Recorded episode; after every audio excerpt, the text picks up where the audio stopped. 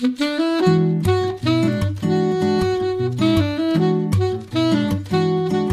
Liebe zur Musik, der Schmitz Hi-Fi Podcast.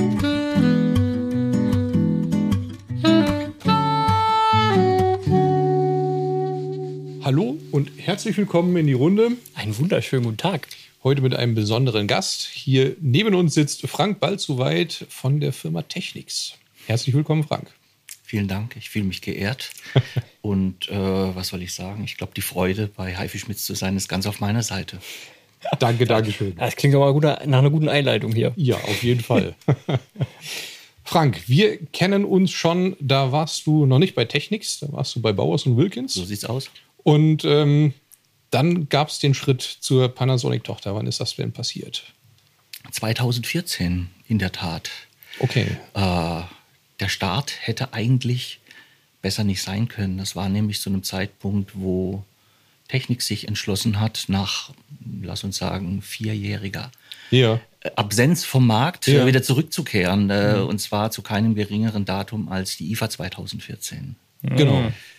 Krass. Da waren wir gewesen. Ne? Soweit ich das mich noch dran erinnern kann, sind wir nämlich da nach München gefahren. Oder war es 15? Er sagt IFA. IFA. IFA. Dann war es 15.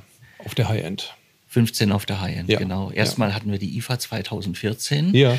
Äh, und Technics, ja, hat äh, da ganz schön die Trommel gerührt. Mhm. Wie gesagt, äh, Technics war vier Jahre weg gewesen Mhm. vom Markt. Der letzte 1200, 1210 Mark II wurde verkauft etwa 2010. Dann gab es eine kleine strategische Pause aus verschiedenen Gründen. Mhm. Äh, Technics hat sich aber Gott sei Dank dann äh, wieder besonnen, wieder zurückzukehren, weil sich einige Rahmenbedingungen damals geändert haben. Ne? Ja, ja. Äh, die Rückkehr von Technics 2014, und das hat, glaube ich, alle ziemlich überrascht, äh, war nicht mal mit Plattenspielern. Es wurden zwei Serien vorgestellt, die C700, die R1, Ja, die vollkommen digitaler Natur waren. Und was noch passiert ist, Technics hat mittlerweile seinen Slogan auch geändert. Früher gab es ja den alten Schriftzug Technics mit dem Registered Trademark Zeichen. Ja. Dann hat man sich aber entschlossen, ab 2014 den Beinamen Rediscover Music einzusetzen. Das hat auch bestimmte Hintergründe, wenn man sich anguckt, was in den Jahren unterdessen passiert ist. Äh, wenn man sich heute die Landschaft aller Quellen, die in so eine HiFi-Komponente reingehen, äh, anguckt, da wird man feststellen, da sind 20, 25 Quellen, die sind rein digitaler Natur. Und ich habe noch zwei, drei Quellen, die analoger Natur sind. Das eine ist die Schallplatte.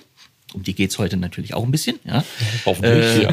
Dann gibt's ein bisschen analoges Radio, was nach wie vor noch aktuell ist. Ja, Ja, Ah, Und dann gibt's so ein paar Exoten wie die Rückkehr der Kompaktkassette oder Reel to Reel, ganz Mhm. spannendes Thema. Ja. Äh, aber ähm, ja, das waren die Rahmenbedingungen und wir erinnern uns zurück, das ist heute bei den Streamingdiensten jetzt nicht mehr so ganz äh, populär, aber es gab so um das Jahr 2014 herum noch sehr viele Anbieter von äh, digitalen Download-Plattformen, HighResolutionAudio.com, äh, OnQ Music, sogar Technics hatte mal so eine eigene Plattform, Technics Ja, Tracks. kann ich mich dran erinnern. Genau, Ja, am okay. Anfang. Ne? Äh, Spannende Sache. Und dann kamen die Streaming-Dienste und Ja. die haben diesen Download-Portalen natürlich irgendwas Wasser abgegraben, ne? weil die Verfügbarkeit einfach auch ein wesentliches Thema ist. Ne? Ja, klar. Ja, schön. Und was, was ist deine Aufgabe jetzt bei Technics? In welcher Funktion sitzt du da? Oder stehst? Oder arbeitest? meine, meine offizielle Bezeichnung, die heißt äh, European Senior Product Manager Technics. Da kann man sich Mein jetzt Gott. viel drunter vorstellen, vielleicht aber auch nicht. Ja. Äh, mein Aufgabenbereich, der ist extrem weit gespannt. Der geht von äh, ja, dass ich drüber gucke über die Distribution, neue Händler autorisiere. Ja. Wir haben ja einen Kriterienkatalog, nach dem wir unsere Fachhändler aussuchen, ja, und zwar europaweit. Ja. Äh, Wir haben unterschiedliche Klassifizierungen von Händlern. Ja. Äh, Die Kriterien müssen natürlich erstmal alle angeguckt werden. Ja. Das ist, ähm, äh, wir wollen damit natürlich auch eine gewisse Qualität der Beratung des Kunden natürlich auch sicherstellen. Ja. Welche Okay. Händler kommen an Bord? Äh, aber wie gesagt, der Aufgabenbereich ist wahnsinnig vielfältig. Ich bin mit in die äh, Produktentwicklung äh, mit integriert, insofern, dass ich auch Teil der Produktplanung bin. Wir sitzen mit unseren japanischen Kollegen mehrfach im Jahr zusammen äh, und ja, grübeln natürlich auch, wie, sie, wie sehen künftige Geräteentwicklungen aus, was braucht der Markt, Mhm. was wollen wir, in welche Stoßrichtung wollen wir gehen und welche Produkte entwickeln wir auch gewissermaßen strategisch. Mhm. Ja. Äh, dann möchte ich es nicht unerwähnt lassen, äh, bin ich Mitglied des Sound Committees. Mhm. Wir gönnen uns sowas wie ein Sound Committee. Ähm, da sind dabei äh, unter anderem natürlich Frau Ogawa, unsere Direktorin. Äh, da sind dabei die Ingenieure aus Japan, vorrangig der emeritierte Chief Engineer Herr Itani, der sich jetzt zur Ruhe gesetzt hat, der den Stab mittlerweile an seinen Nachfolger, den Herrn Okuda, übergeben hat. Aber zu diesen Klangsitzungen, die dreimal im Jahr stattfinden und zu denen wir, das bedeutet äh, mein Kollege aus England und meine Wenigkeit, äh, dann nach Japan fliegen, die haben es dann in sich. Also wir schließen uns dann tatsächlich eine Woche lang ein im stillen Kämmerchen, Nee. lauschen den Geräten, lauschen Okay. den Geräten und dann wird fein getuned. Dann sind Ja. die Ingenieure mit einer Passion beim Werk. Das ist schlicht und einfach. Also das sind die Sachen, die extrem kreativ sind und das, Das ist ist spannend, ja. Das, Das das, das, sind Dinge, die leisten sich, glaube ich, auch nicht alle Fernosthersteller. Ja. Wir wollen aber einfach sicherstellen, die Marke Technics ist ja unter einer ziemlich starken Prämisse zurückgekommen. A, wollen wir natürlich allen beweisen, wir schaffen es. Ja, das hat uns so mancher Mitbewerber nicht so zugetraut. Ja. Ich glaube, wir haben in ein paar Jahren ein paar Sachen richtig gemacht. Aber wichtig, und das ist auch was vielleicht nicht immer so rüberkommt. Technics hat einen immens starken emotionalen Wert. Technics Ja. hat einen wahnsinnig emotionalen Charakter. Und die emotionalsten Momente, die sind, wenn man den Ingenieuren bei der Entwicklung zuschaut. Und vor allen Dingen auch der Dialog mit uns, der denen unfassbar wichtig ist. Das heißt, wie denken wir äh, über die klanglichen Richtungen? Wir machen das sehr, sehr fundiert und sehr, sehr konzentriert. Wir haben sogenannte Radar-Charts. Wir haben entsprechende Kriterien, nach denen wir äh, bestimmte Testmusikstücke anhören und immer wieder quer hören. Und dann wird einfach getuned, dann wird gelötet, dann wird fein gearbeitet, äh, bis die Sache so sitzt, äh, wie es einfach äh, wie wir sagen, jawohl, das ist das Ergebnis, was wir, was wir erreichen wollen. Und das ist ein Prozess, der macht unheimlich Spaß. Und dadurch entstehen Klänge für den Eu europäischen Markt dann auch, sagtest du eingangs mal. Ähm, ja, es gibt im HIFI-Bereich so gewisse Klischees. Also es gibt denn, es gibt das Klischee vom US-amerikanischen Sound, Ja, ja, so genau. ein bisschen Ja. dick und big, big fat ja, beschrieben wird. Äh, Es gibt auch das Klischee, äh, ich nenne es jetzt einfach mal Klischee, ja, vom japanischen Sound, der eher so in Richtung Präzision und Kühle geht. Mhm. Ja, ähm, was wir wollen, ist einfach, wir wollen, wir wollen Grenzen sprengen. Und und deswegen machen wir auch, ähm, ja, leisten wir es uns, dass, ähm, dass wir als Europäer mehrfach im Jahr eben diesen Sitzungen beiwohnen, weil das ist denen ganz, ganz wichtig, dass wir äh, unseren Geschmack, wir, Ja. de- wir demonstrieren den europäischen Geschmack, Klar, ja, wir ja, repräsentieren den. Äh, das ist äh, unseren japanischen Kollegen wahnsinnig wichtig, unsere Meinung dazu zu hören. Und natürlich äh, wenn man Jahrzehnte im HiFi-Bereich tätig ist, dann hat man jede Menge Musik gehört. Man weiß, wie ein Instrument klingt und man weiß letzten Endes auch, wie eine HiFi-Komponente klingen muss. Und letzten Endes ähm, Musik soll Emotionen transportieren. Nichts anderes, anderes, verlangen ne? wir Genau. Ja. ähm, von den Produkten, die wir letzten Ja. Endes verkaufen. Ja, ähm, ja und Das hatten wir letztens noch das Thema gehabt, ne? Das haben wir uns einfach mal ausgetauscht. Es wird einfach zu wenig gehört bei uns in der Branche. Also sowohl auf Industrie- als auch Ja. auf Händlerseite. Leider. Es wird zu wenig gehört. Dass man sich hinsetzt und konzentriert einfach mal Produkte untereinander vergleicht, miteinander vergleicht und sagt, okay, wie soll denn das Sounding hinter werden, wenn ich so eine Kette aufbaue? Ja, angefangen von der Quelle über Verkabelung bis zur Elektronik und Lautsprecher. Ja, was möchte ich denn für ein Ergebnis haben? Und das ist äh, teilweise in dieser, in dieser schnellen, umtriebigen Zeit so ein bisschen, ja, Was aber ja der Handel macht. Also, ne, also Ja, de genau, facto genau. sitzt du ja als Händler immer da und hörst Musik. und, und ver versuchen es zumindest, Ja. ne, das dann auch wirklich in der Gänze zu umfassen, alle Produkte. Deswegen finde ich das umso spannender, dass ihr das von der Industrieseite tatsächlich so als Happening veranstaltet, dass ihr euch hinsetzt und, und, und ihr fliegt aus der Welt zusammen und habt dann eine Woche, wo ihr dann die wirklich die Türen zuschließt und sagt, ja, jetzt bin ich fokussiert bei der Sache und höre Musik. Also Fakt ist ja, ich meine, wir können uns ja im Prinzip die Hände reichen, wenn man mh, auf europäischer Ebene arbeitet für, einen, für einen Hersteller, dann sind da natürlich jede Menge administrative Dinge, die man am Tag erledigen muss. Klar. Wenn, wenn Musik hören, dann findet Ja. das äh, meistens im privaten Bereich Ja, statt. Ja. Äh, der tägliche Arbeitsablauf lässt äh, sowas meistens nicht zu, Hm. ja, weil eben andere äh, Themen und äh, Arbeitsbereiche wichtiger sind. Aber ja, es ist halt eben umso wichtiger, dass gehört wird. Und ich denke, für eine Marke wie Technics, die ja auch, ich meine, 1965 gegründet, hier kommt ja auch ein gewisser äh, historischer Wert zusammen. Ja, absolut. Dass, dass eine Marke, die, den, äh, die einen dermaßen starken Ruf auch Mhm. äh, repräsentiert, äh, dass die Musikqualität, das, was der Kunde letzten Endes bekommt am Ende, dass das das absolute Ziel Nummer eins sein Mhm. muss, das, das, das steht außer Frage. Ja. Jetzt sagtest du 2010, der letzte Direct Drive von Technics. Und da, ich meine, wenn du hier sitzt, wir müssen über Schallplattenspieler unter anderem halt sprechen. Das ist ja sowas von spannend. Ja, also man kommt nicht umhin, wenn man über Technik spricht, dass man Nein. über Schallplattenspieler Nein, spricht. nein, nein. Jetzt kommt der Oberlehrer Frank. Technics. Ich sag's bereits, 1965 gegründet. Was schätzt ihr, was das erste Technics-Produkt war? Ja, ihr's? dann kein Plattenspieler. wenn er so fragt, kein Plattenspieler. Ein Rasierer. Ich weiß es, ich habe es eben gegoogelt, es tut mir leid. Ich kann, Ah, jetzt, nicht, ich, kann jetzt, ich kann jetzt nicht mit etwas äh, Und? punkten. Ich kann es jetzt nicht sagen. Ach so, wieso? Das erste Technics-Produkt war weder ein Plattenspieler noch ein Verstärker. Das war ein kleiner Lautsprecher, ein kleiner Zwei-Wege-Lautsprecher. 1965 war natürlich eine starke Zeit für das Ja. HiFi. Ja. Ja. Da sind die, viele HiFi-Firmen sind da über, erst gegründet worden. Ja. Äh, so im Weltmarkt, wer war damals präsent? Fischer war präsent, JBL natürlich. Mhm. Ja. Sony müsste es schon gegeben haben. Ja. Das waren gerade so die, die Anfänge, aber natürlich auch im klassischen europäischen HiFi-Bereich. Saba, Nordmende, Telefon Klar, und so weiter. Das, war die, das waren die Grundig, klangstarken Marken. ja. Grundig natürlich. Ja, Ja, Äh, Technics, damals erst gegründet worden und auch witzig der Name Technics. Ne? Wenn du eine neue Marke gründest, ne, das ist jetzt auch, ähm, ja, bei japanischen Konzernen ist die Markenfindung nicht so ganz einfach. Ja, äh, es gibt diese Anekdote da, die, die Ingenieure einfach in ein Wörterbuch geguckt haben und auf Technik äh, irgendwie gestoßen sind, Ja. wo sie gleich gesagt haben, das ist es, Das das, ist ist, das ist Okay. unsere Marke. Ja. ja, 65, spannend. Das sind Dekaden, wo wahnsinnig viel passiert Ja. ist, wenn man durchs Techniksprogramm guckt. Ich nutze das gerne bei meinen Schulungen. Ach so, genau, wichtig. Schulungen, auch ein ganz wichtiger Bereich, in dem ich tätig bin. Ja. Ähm, äh, wenn man durch die Dekaden guckt, man findet wahnsinnig viele Produkte von Technics. Das sind hunderte und hunderte und hunderte Produkte, die entwickelt wurden. Äh, es gab Verstärker in den Anfangszeiten, noch äh, Mischprodukte aus Röhren und Transistoren, dann später reine Transistorverstärker. Unglaublich viele Lautsprecher, die zum Teil legendären Status haben, SST1 und so weiter. Ja. Äh, sagenhaft, äh, sagenhafte Konstruktionen. Äh, wahnsinnig viele Tuner, Kassettendecks, natürlich CD-Spieler, ganz wichtig.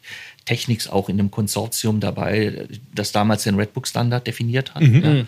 Äh, ganz Ja. wichtig. Und äh, ja, dann natürlich auch später, äh, als die Marke auch so in den Videobereich überging, natürlich auch äh, ja, DVD-Audio, ja, ganz wichtig. Ja, ja, Äh, ja. Auch Technics, einer der, äh, der Gründer des DVD-Audio-Konsortiums, das ja damals eine, ein, ein Neben, Nebenstandard zu Blu-ray war, äh, nicht Blu-ray, Zu äh, zu SRCD, Ja, ja.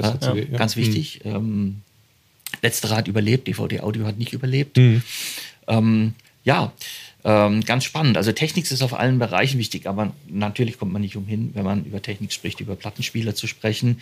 Und wenn man über Techniks-Plattenspieler spricht, dann ist es natürlich, äh, ich Ja. sag mal, äh, synonymisch für, für, das, für den Begriff Technik ist natürlich der Direktantrieb. Ja. Also Ja. Das ist, äh, Also es ist ja immer noch so schön, wie viele Leute wirklich ähm, hier reinkommen und halt einfach bezogen auf Techniks einfach direkt sagen. Also ne, sie suchen eine Technik-Schallplattenspieler so und dann kommen die rein und ist es halt ähm, auch eine äh, Aussage der Marke, dass die Dinger immer noch so aussehen. Also du erkennst einen Technik-Schallplattenspieler von damals und heute Sofort. und äh, ist manchmal gar nicht so einfach den Leuten zu, zu, zu erklären, ähm, dass, dass es da mittlerweile doch große Tonsprünge gibt, ne? weil die sehen ja genauso aus. Ja, so, Heißt ne? ja auch noch so. Heißt ja genauso, 1210 und so. Genau, aber äh, einfach, dass es so ein großes Portfolio jetzt gibt. Jetzt äh, ähm, erstmal rein diese HiFi-Schablan-Spieler. Fangen wir ja im Prinzip an beim 1500er und äh, gehen über den 1210er, 1210G und dann eben bis hoch zum 1000er, den wir ja bald hier haben werden. Den Genau. 1000er übrigens, ne? nochmal? Äh, ja, ein Spaß. Genau. Ähm, und äh, genau, äh, alle, um, äh, alle vereint dieses Direct Drive-Prinzip. Wieso? Erzähl, genau, erzähl, erzähl uns doch mal so ein bisschen die, die Unterschiede. Eine kleine Randanekdote noch äh, zum 1210er. Ihr steht noch im Guinness-Buch der Rekorde mit dem Produkt, was äh, am längsten fast unverändert gebaut wurde mit 38 Jahren. Ähm, Bis er dann, glaube ich, Ja, 40, 40 Jahre 40 tatsächlich. Also der, der Krass, 12, äh, Wahnsinn, ne? der 1200 in der MK1-Version wurde aus der Taufe gehoben 1972. Der erste Direktantriebsplattenspieler der Welt war der SP10. Ähm, ja, ähm, da gibt es auch unfassbare Anekdoten, wie das überhaupt entstanden ist. Also man, man sagt, dass ein Kunde Spezialansprüche hatte, der musste tatsächlich diesen Plattenspieler bei sehr niedrigen Temperaturen betreiben. Okay. Das kannst du nicht über einen Riemenantrieb machen, weil der Gummi sofort spröde wird. Ja, also ja. musste ein anderen, anderer, äh, anderes Prinzip her. Mhm. Und man geht zurück 1970, das ist äh, über fünf Dekaden her. Ja. Ähm, es musste etwas neu entwickelt werden. Und das kann man sich vorstellen. Ich meine, wenn man sich den Weltmarkt anguckt, die meisten Plattenspieler werden riemengetrieben. Äh, ich wage zu behaupten, nicht aus audiophilen Gründen, sondern schlicht aus Gründen der Ökonomie und der Verfügbarkeit. Es ist einfach äh, einen DC-Synchronmotor Ja. irgendwo aufzutreiben, die es in vielen verschiedenen Kategorien einfach gibt auf dem Weltmarkt. Direktantrieb zu entwickeln, das braucht äh, Zeit und äh, vor allen Dingen auch äh, Engineering Power und jede Menge Finanzen. Ne? Und das ein kleinerer Hersteller könnte sowas gar nicht.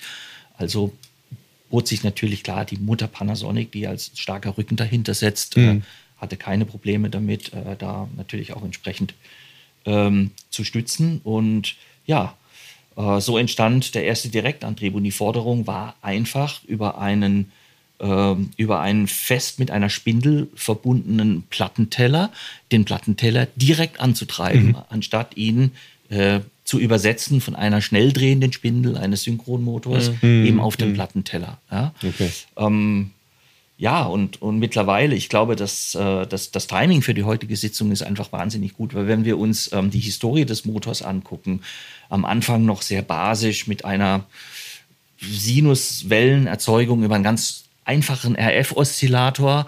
Später in den 70er Jahren, es muss um 1975 gewesen sein, kam dann eine, ein Kontrollmechanismus über eine sogenannte PLL, also eine phasengeschlossene Regelschleife, die über ein Quarz angetrieben wird, wo schon erste Anzeichen von einer aktiven Regelung äh, Ja. quasi da waren, weil man hat äh, die Ist-Drehzahl des Plattenspielers mit der Soll-Drehzahl verglichen und hat dann eine Stellgröße gebildet. Und wenn es irgendwo Abweichungen gibt, dann kann die PLL das sehr schnell eindämmen.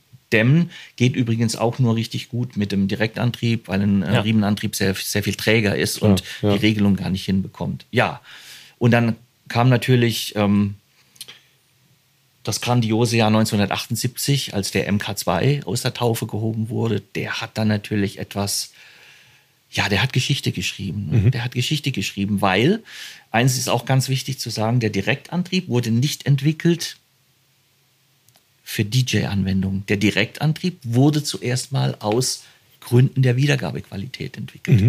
Okay. Dass sich aber der Plattenspieler, der, dass, der, dass der MK2 letzten Endes als Standard für DJ äh, wurde, das ist mehr oder weniger seinem Arbeitsprinzip zu verdanken. Weil was passiert ist, ähm, das hat mit dem SP10 begonnen, die, die Toningenieure und die Leute, die in den Studios mit den Plattenspielern gearbeitet haben, die haben festgestellt, boah, wie cool ist das denn? Äh, kein Riemenwechsel mehr. Ich drücke auf den Startknopf, der Plattenteller ist innerhalb einer Drittelumdrehung Ja. auf Solldrehzahl. Ja. Äh, ja, das waren natürlich neue Welten. Das war wie äh, Captain Future. Ja? Äh, und was natürlich dann noch viel krasser war, äh, on top noch zusätzlich zu der Charakteristik, dass so ein Plattenspieler im Studio extrem gut einsetzbar ist, haben die Disc-Jockeys in den Clubs gemerkt, das ist ja Wahnsinn.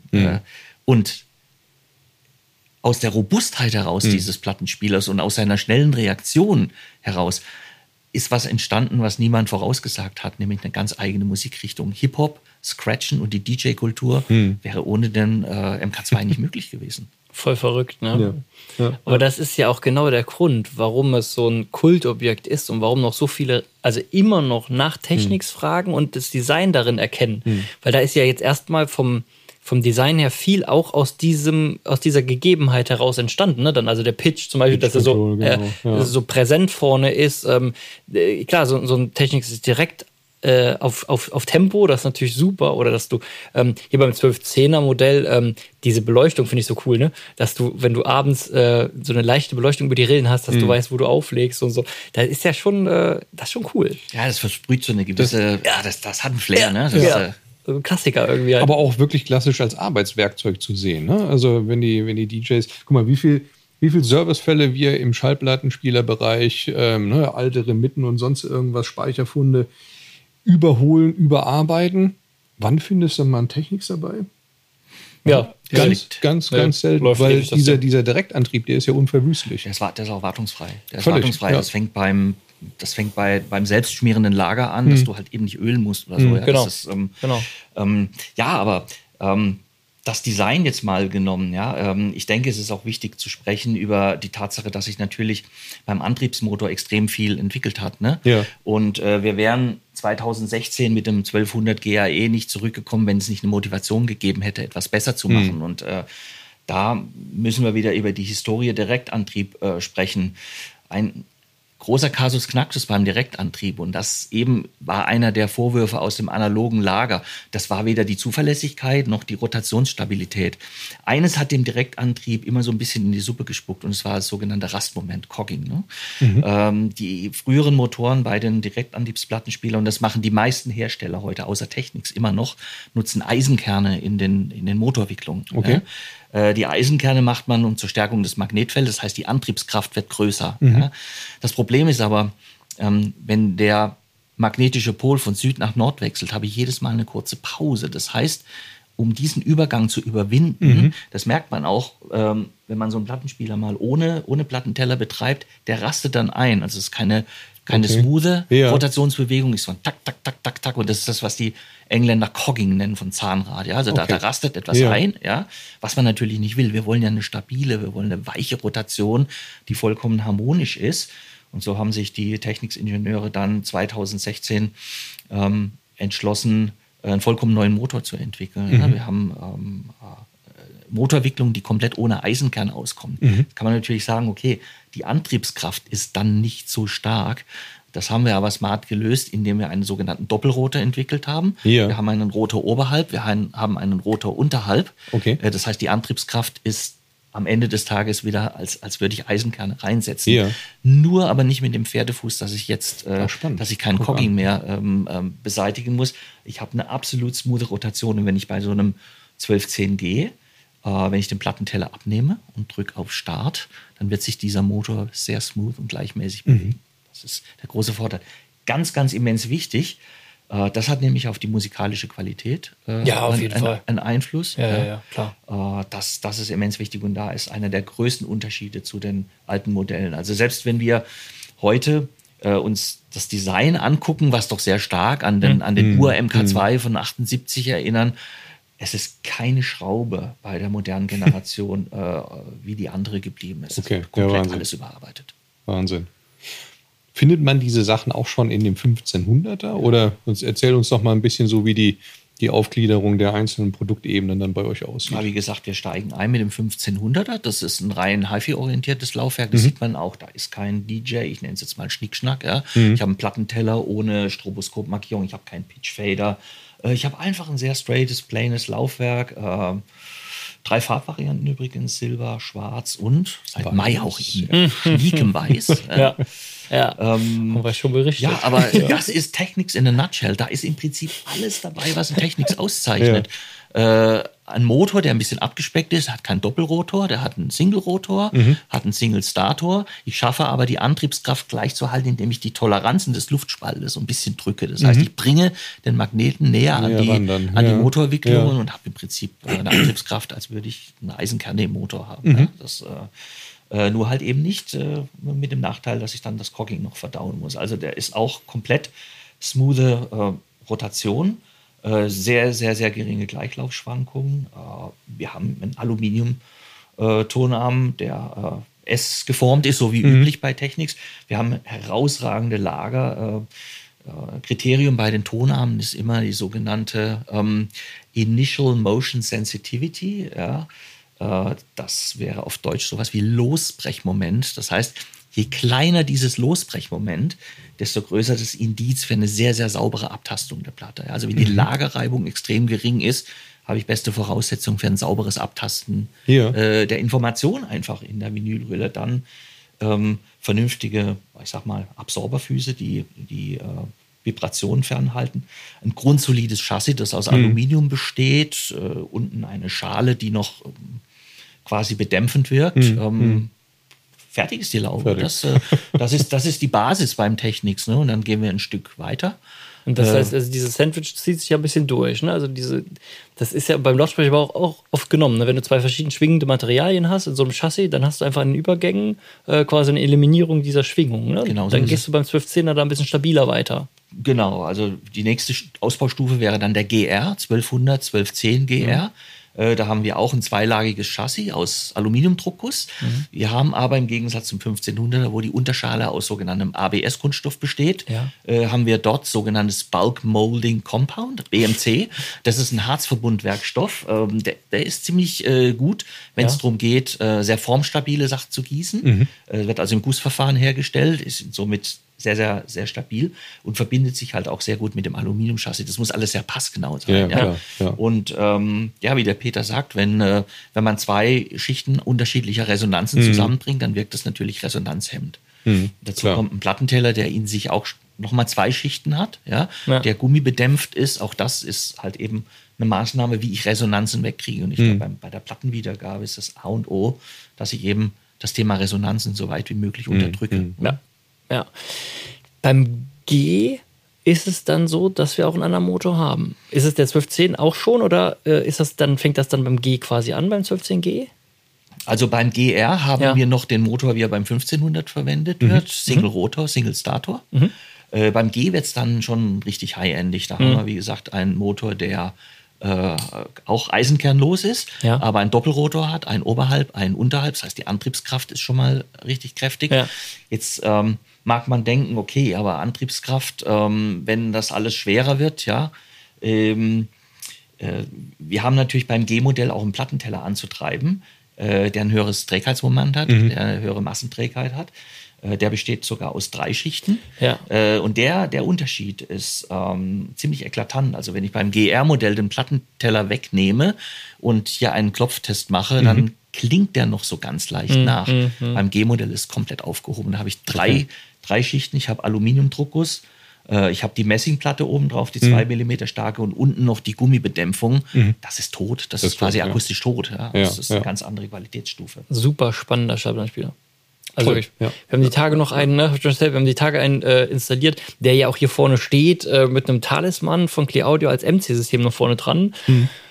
Wahnsinn. Und wir haben den gespielt mit dem R1000 von euch, also dem Technics R1000. Ne? In der Vorführung hatte der Thomas die Tage. Genau. Und ich fand das so cool. Ich habe mir das angehört, weil der war so begeistert. Ne? Er hatte den, äh, den 1500er, meine ich, zuerst gehört. Und Ja. dann dazwischen kam noch ein Clear Audio, ein kleines System, so ein Konzept. Und dann eben äh, quasi in der Vorführung jetzt, der hochwertigste war dann hier der, der G. Exakt. Ja, genau. Und mit der Einmess, mit dem Einmessverfahren, was ihr für diesen R1000 äh, Verstärker habt, da müssen wir gleich mal drauf eingehen. Das, Der Wahnsinn, wenn du das einschaltest, da ist ja so eine, so eine Testschalter dabei, um, um die äh, Systeme quasi anzupassen, Impedanzmessungen und so.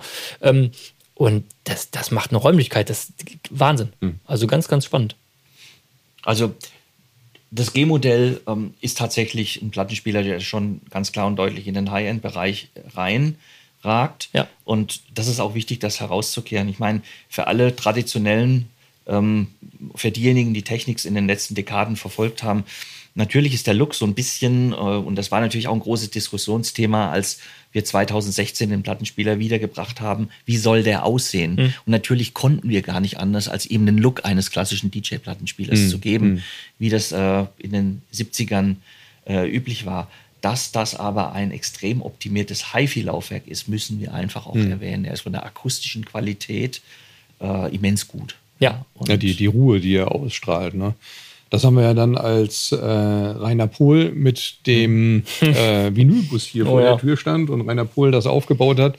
Da haben wir das erste Mal tatsächlich mal live, auch hier in unseren Räumlichkeiten, den großen Tausender-Dreher gehört. Und ne, man sieht ihn da, er steht da und denkt man, okay, sieht schick aus, aber er ist jetzt nicht so imposant, wie vielleicht ein, Massedreher von anderen Herstellern. als man ihn dann versucht hat anzuheben, hat gedacht, okay, da ist aber richtig Material verbaut. Ne? So, und dann kam der erste Ton. Ja. Und das war, wow, okay, da ist ja wirklich so viel Ruhe da drin, so viel, so viel Selbstverständlichkeit in diesem Klangbild. Genau. Ne? So ein Schlag Das, genau, genau. Das, das war dann auch irgendwo so der, der Punkt, wo wir gesagt haben, hm, also der hat nicht umsonst so gute Kritiken bekommen. Wir müssen uns damit mal näher auseinandersetzen. Und das ist ja dann, ich sag mal, die sinnvolle logische Weiterentwicklung vom G-Modell dann hinterher zu dem Tausender. Ne? Ja, also der, der SL1000, der ist in jeder Beziehung ähm, der Gipfel dessen, was ich so versucht habe, in den letzten Minuten so ein bisschen herauszukehren in Sachen Technologie äh, beim Direktantrieb. Das fängt beim Motor an. Also wir haben hier, ähm, ja, im positiven Sinne, wir haben einen absoluten Overkill von einem Motor. Der Motor an sich ist Kilo schwer. Ja. Äh, der Motor geht nochmal über das hinaus, was der G kann. Äh, ich habe hier zwei Statoren, die um 60 Grad ineinander verschränkt sind, dass sich die Magnetfelder ausgleichen. Und ich habe auch einen Rotor oberhalb, einen Rotor unterhalb. Das heißt, ich habe Double Stator, Double Rotor. Der Okay. Motor hat eine immense Anzugskraft. Ja. Wahnsinn. Ja. Äh, die braucht er auch. Der Plattenteller allein wiegt um die 8 Kilo. Niemals fallen lassen. Also das gibt einen chirurgischen äh. Ko Komplettausfall, ja, für mehrere Monate wahrscheinlich. ähm, äh, Massenträgheit plus diese immense Antriebskraft des Motors äh, in Verbindung mit dieser optimierten Erzeugung des Motorsteuersignals. Es ist ein eigenes Netzteil da, äh, ja, wo auf dem ja, im Kriterium auch Rauschminderung extrem Wert gelegt wird. Das Netzteil für den SL1000 ist Wahnsinn. Also Fremdspannungsabstand und die Rauschwerte, die sind traumhaft. Ja. Daher auch, ihr habt es bereits gesagt, die Ruhe im Klangbild. Das ist natürlich eine direkte Folge davon. Ja. Wenn ich alle Fremdspannungen, wenn ich alle nicht gewollten Geräusche, Störungen wegnehme, dann ist das Musiksignal, das kommt an die Oberfläche wie sonst halt eben nicht. Ja. Äh, und ja, in, in seiner Gesamtkonstruktion, ich meine, beim SL1000 habe ich insgesamt fünf Chassisschichten, also sind mehrere Schichten von Aluminium mit BMC miteinander gekoppelt. Äh, ja, Resonanzarmut ist einfach ein ganz wesentliches Kriterium Ja. bei dem Plattenspieler. Und an das Gesamtgewicht, äh, das liegt um die 40 Kilo. Ja, Wahnsinn. Das ist natürlich, einen das kann man schon auch ein bisschen ja. mit einem Masselaufwerk vergleichen. Ja, ne? absolut, absolut. Ja, definitiv. Ja. Ja, ihr habt euch ja äh, quasi von, naja, dem, dem, also zur Wiedergeburt 2014 kann man ja sagen, dann relativ zügig zum Vollsortiment entwickelt. Ähm, haben wir eben schon mal angesprochen. Die äh, R1000 als Vollverstärker Krönung dann äh, bei euch. Da habt ihr etwas Besonderes, was glaube ich so auf dem Markt gar nicht existiert. Ihr habt ähm, eine Digitalisierung der, der Analogeingänge, also eine voll digitalisier digitalisierte Signalverarbeitung in dem Gerät, halt auch im Speziellen für den Phono-Eingang. Und das ist was, was wirklich spannend ist. Das ist in der Tat spannend. Also grundsätzlich, ähm, äh, ich glaube, man muss ein bisschen ausholen. Ähm, das ist auch wichtig, darüber zu sprechen, äh, dass wir bei allen Vollverstärkern, dass bei allen Verstärkern praktisch, dass wir eine voll digitale Signalverarbeitung haben. Ganz wichtig auch, wir haben kein Class D, also wir kaufen keine Module von Drittanbietern ein. Was wir entwickelt haben äh, in, der, äh, ja, in der Abwesenheit von Technics ähm, für einige Jahre. Äh, die Ingenieure haben in der Zwischenzeit geforscht und haben eine voll digitale Verstärkung entwickelt, wie sie kein anderer macht, im Prinzip. Ja. Okay. Wir nutzen kein Class D, wir haben äh, eine proprietäre äh, digitale Verstärkungsmaschine, die sich Geno Engine nennt. Also Geno Engine, da steckt J drin, also für Jitter, ja. Äh, und das NO, das steht für Noise Shaping Optimization. Das ist super spannend, ja, was, wir da, was wir damit machen. Ähm, voll digital deshalb, ich habe eingangs erwähnt, ähm, dass dieses Rediscover Music auch ein bisschen damit zu tun hat, dass sich der Musikgenuss gewandelt hat in, Ja. in den Jahren. Ja, und ja. dass, dass nunmehr fast überwiegend alle äh, Musiksignale, die reinkommen, äh, dass die digitaler Natur sind. Und dann haben sich die Ingenieure gefragt, warum machen wir nicht eine voll digitale Verstärkung? Weil viele Wandlungsprozesse, die bringen uns am Ende nichts. Warum verstärken wir die Ja. digitalen Signale, die ohnehin nativ reinkommen, nicht digital? Und so ist die Geno Engine entstanden. Und grundsätzlich sind wir, und da gibt es natürlich auch Lagerkämpfe im HiFi-Bereich. Äh, Es wird ja viel geredet über analog, über Class A, über Röhren, über Gibt's Class ja, das ist ja Class schön AB. an dem Hobby irgendwie, Das weil die natürlich- Lagerkämpfe, ja. das eingangs, Ja. wie du sagst, Ja. mit Ja. amerikanischer Sound und so, Ja. das ist genau das Ding, ja. Aber ist ja nicht schlimm. Ja, aber Ja. Ähm, wir wollen einfach rauskehren. Und, und es ist nichts Verwerfliches dran äh, an dieser Diskussion, Ja, weil ich denke, viele Mütter haben schöne Töchter und jeder soll nach seiner Fasson glücklich werden. Genau. Wir gehen den digitalen Weg und ähm, wir gehen ihn ganz bewusst, weil wir sagen, mit dem digitalen Verstärker kann ich viele, viele Probleme lösen, die ich mit dem analogen Verstärker nicht hinkriege. Ja? Ja. Das eine ist, äh, bei einem echten digitalen Verstärker ist das Prinzip ähm, Verzerrung und Rauschen kein Thema. Ja. Ähm, bei analogen Verstärker ist es immer so, wenn ich einen Transistor auf Arbeitspunkt bringen will, habe ich automatisch Rauschen drin. Ja. Das habe ich beim digitalen Verstärker nicht. Ja. Ich, ich operiere mit Nullen und Einsen. Ja. Äh, ein Problem, was ich aber mit dem digitalen Verstärker in der Tat habe, und es betrifft alle digitalen Signalgeräte, das ist der sogenannte Jitter, also sogenannte zeitliche Taktungenauigkeiten, wenn ich ein digitales Signal von A nach B schicke. Diesen Jitter kann ich nicht vermeiden. Ich muss damit leben, aber ich kann ihm bestmöglich begeben, äh, begegnen. Und ähm, die Geno Engine, also der Technics Digitalverstärker, alle Technics Verstärker behafteten Produkte haben die Geno Engine drin, in unterschiedlichen Ausbaustufen. Ähm, haben immer eine sogenannte Jitter-Eliminierung. Das heißt, das Signal wird komplett neu eingelesen, modern reclocked, ja, also Ja. neu eingetaktet. Ja. Ja. Und wichtig dabei ist natürlich, wie, äh, wie wandle ich, äh, wie setze ich die eingehenden Frequenzen auf den eigenen Arbeitstakt des Verstärkers um. ja? äh, und äh, da hilft uns die Geno Engine natürlich immens. Ähm, es wichtig zu verstehen, so ein Verstärker arbeitet mit dem internen Arbeitstakt von 1,5 Megahertz oder 768 Kilohertz. Die Signale, also die Sprachen, die reinkommen, ja, sind aber anderer Natur. Die sind 44.1, die sind 2492, die sind unter Umständen noch 32 Bit. Äh, äh, die muss ich alle in die interne äh, Arbeits, in den internen Arbeitstakt des Verstärkers übersetzen. Ja. Okay. Und das ist der größte Kasus Knacktus beim Digitalverstärker. Es ist die Erkennung des Taktes des Signals, was reinkommt. Wenn dieses Signal jitterbehaftet ist, dann kommt der Verstärker manchmal aus dem Tritt, er erkennt sie nicht richtig. Deswegen muss ich ihm auf die Sprünge helfen. Und wir nutzen das Noise Shaping. Äh, ich sag mal, Noise Shaping ist ein Verfahren, wie es in der Digitaltechnik oft verwendet wird. Es hat viel mit Filterungstechnologien und so weiter zu tun.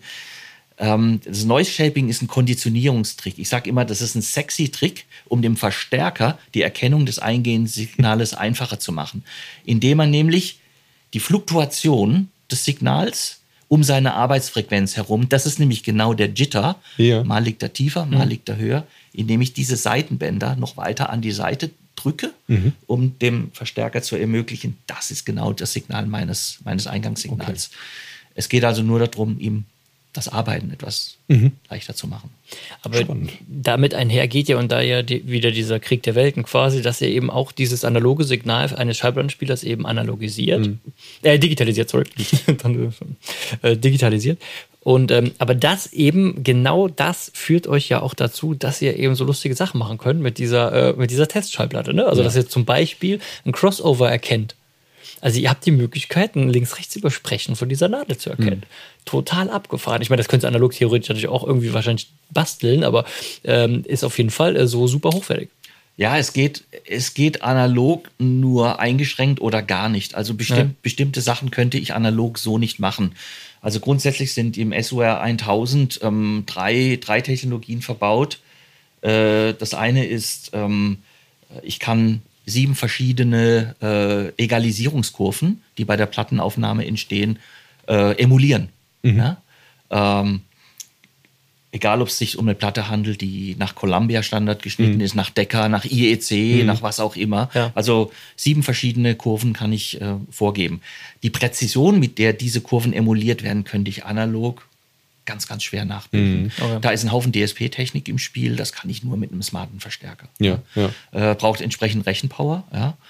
Äh, dann das zweite, was du, Peter, glaube ich, schon angesprochen hattest, das ist äh, das Herausrechnen äh, des Übersprechens. Ja. Ja, über eine Kreuzmatrix, auch die ist komplett digital aufgebaut. Highlight. Äh, und beim, beim, ein, Ja. beim Einmessen ist es natürlich die coole Sache, der Verstärker kommt mit einer Messplatte. Ja, Ja. Und diese Messplatte hat diese Messsignale drauf. Der Verstärker kennt diese Messsignale Mhm. und er misst jetzt die tatsächliche Abweichung ähm, von dem Sollzustand zu dem Ist-Zustand, was übers Tonabnehmersystem rüberschwappt. Ja? Und kann über diese Kreuzmatrix äh, das Übersprechen von rechts nach links und von links nach rechts umgekehrt super smart herausrechnen. Das, das geht in der Form nur digital. Ja? Es ist wirklich, ist auch wirklich einfach. Klingt jetzt hier so ein bisschen nach Raketenwissenschaft, Ja, ja. Ne? aber das Ist ist, auch. in, ja, also für die Ingenieure, die dahinter gesessen haben, mit Sicherheit, aber für uns Anwender ist es in zehn Minuten durch. Ja. Platte aufgelegt, Einmessverfahren drüber laufen lassen, dann habe ich den Filter, den ich erstelle. Das Schöne ist ja, dass du ihn an- und ausschalten kannst. Ja. Und du hast sofort das Ergebnis, wie das mit oder ohne ist. Und du kannst drei verschiedene abspeichern. Und du kannst drei verschiedene, genau. Ne? Also für, spannend, für ja. die Jungs, die jetzt wirklich äh, auch noch drei verschiedene Ja, so, Tonarme oder? oder drei verschiedene Plattenspieler haben, äh, dann kannst du auch noch, also das Ja. finde ich, finde ich, finde ich echt grandios. Also da hat wirklich jemand viel Hirnschmalz in, in so eine Technik reingesetzt und natürlich letztlich auch die, die Umsetzung, das technisch durchzuziehen. Und das ist ja ein großer Mehrwert, ne? Also eine Ja. Platte hat ja generell, also weiß nicht, ob das alle Zuhörer wissen, aber eine Schallplatte hat einfach mechanisch gesehen ein größer, ein kleiner, also ein größeres Übersprechen als, als bei digitalen Signalen. Ich glaube so um die 30 dB und du willst irgendwie 90 dB oder so. Also du willst wirklich viel ruhigeres Signal von links rechts. Also äh, größere Trennung haben und das kriegt ihr natürlich damit ganz witzig hin. Ja, und daher auch die Räumlichkeit. Unter anderem. Ja, cooles Ding. Ja, Mensch. Also das war bis jetzt hier mal wirklich eine sehr interessante, lehrreiche Stunde mit dir. Ähm, Wenn ihr jetzt noch was- gerne Musik hört. Sind wir schon bei der Musik? Ich glaube, wir sind bei der Musik. Sind wir schon bei der Musik? Ja, Highlight. Highlight. Okay, ja, dann musst du jetzt äh, deinen, deinen Song raushauen, den du gerne abends, wenn du zu Hause bist, die Technikskappe abnimmst und dich auf dein Sofa setzt, deine Vor Frau in den Arm nimmst 12.000, und dann äh, sagst, Tausender. jetzt höre ich Musik. Ich, äh, die, die Auswahl dessen, was sich da in meinem Kopf abspielt, die ist so groß, dass ich gar nicht zum Ziel komme. Ich, ich, ich greife jetzt spontan mal in die Kiste. Ich habe äh, tatsächlich bei einer Fahrt zur, zur IFA, noch vor der Pandemie, habe ich einen Song im Radio gehört, der hat mich so weggeflasht, weil er immens ruhig dahin geflossen ist und äh, eine, eine, eine fast tranceartige Wirkung hatte. Muss man ja aufpassen beim Autofahren. Ne? äh, ich kann euch den Song nicht nennen, ihr werdet ihn natürlich spielen. Äh, ich kann die Band allen empfehlen, die einfach mal nach Feierabend eine schöne Flasche Rotwein aufziehen, Ja. sich genüsslich zurücklehnen, Schallplatte auflegen, vielleicht auch nur durch den Server äh, durchbrowsen. Ja, Ja, ja. Die Band heißt Cigarettes After Sex, ist eine US-amerikanische Band. Die produzieren entspannt, extrem tiefenentspannte, relaxte Aufnahmen und äh, ja, das, das ist so, das ist im Moment so nach, nach dem schönen Gespräch jetzt auch Cool. so, ein bisschen die Grundstimmung, wo ich Ja, so drin bin. ja, Das cool. ist, Das äh, ist ja. sehr schön. Ja. Peter. Ah, ich hab, ich hab, ähm, äh, war am Wochenende irgendwas im Fernsehen geschaut, jetzt frag mich nicht was, und da wurde eingeblendet ähm, ein Cover vom Boss, Dancing in the Dark. Ich liebe ja Dancing in the Dark sowieso. Ne? Und dann ist von Eddie Berman ist die Version. Eddie Berman kommt in die Shownotes, ist von einer EP, Blood and Rust. Ähm, ganze EP ist cool. Letzte Song von den, von den sechs Songs ist eben Dancing in the Dark. Ähm, ja, Frauenstimme noch dabei. Absolutes Highlight. Super aufgenommen, macht richtig Bock. Wenn da noch ein guter Saxophonist dabei ist. In dem Fall ist, glaube ich, gar keiner dabei. Ja, du kannst nicht alles haben jetzt hier, aber immerhin. Es gibt auch Musik jenseits des Saxophons. Ist, ist frech, aber, Aber ist so, Dancing ja. in the Dark ohne Saxophon ist okay. Aber gut. Ja, Ja, na gut. Ich habe heute Morgen äh, eine längere Vorführung gehabt und da haben wir einen coolen Titel von Giflo Tal gehört. Und zwar jetzt mal nicht äh, Locomotive Breath, sondern Boré heißt der. ey, kenne ich. Super gut.